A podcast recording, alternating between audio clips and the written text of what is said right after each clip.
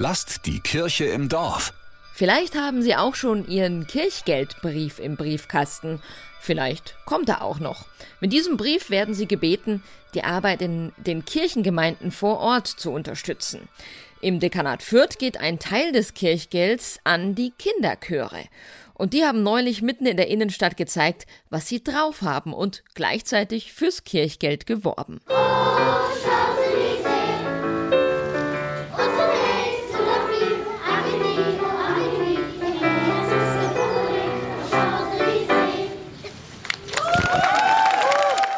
Großer Applaus für die 70 Kinder aus den Chören der Fürther evangelischen Gemeinden St. Paul, St. Michael und der Heiliggeistkirche. Zu ihrem kleinen Konzert strahlt die Sonne in der Dr. Konrad Adenauer Anlage. Vor der Kindermeute steht Chorleiterin Sarah Buchdrucker. Die habe ich gut im Griff. Wir haben uns gegenseitig gut im Griff, würde ich sagen, ja.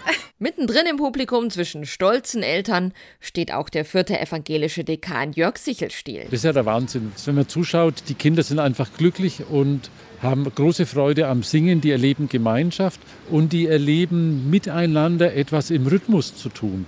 Und das finde ich ein ganz großes Geschenk, wenn man das lernt. Also das ist eine ganz große Seelenstärkung.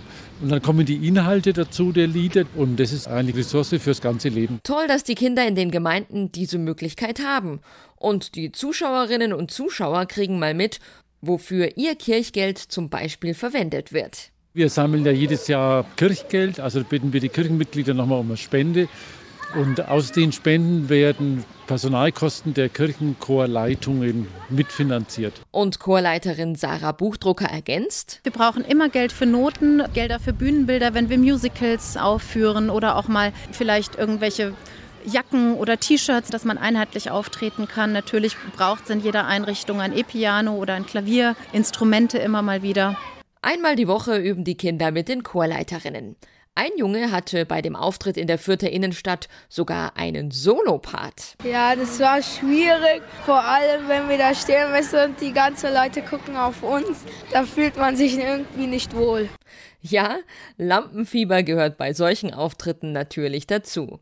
Sarah Buchdrucker findet aber, Singen hat eigentlich nur Vorteile für die Kids. Singen lässt den Kopf so schön abschalten vom Alltäglichen. Also viele Kinder kommen gestresst in die Probe, schmeißen ihre Büchertaschen in die Ecke und die gehen alle mit guter Laune raus.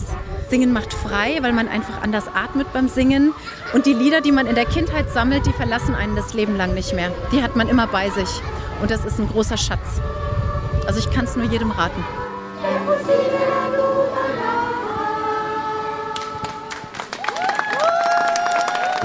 Die Kirche im Dorf. Immer freitags gibt's eine neue Folge. Abonniert uns gerne.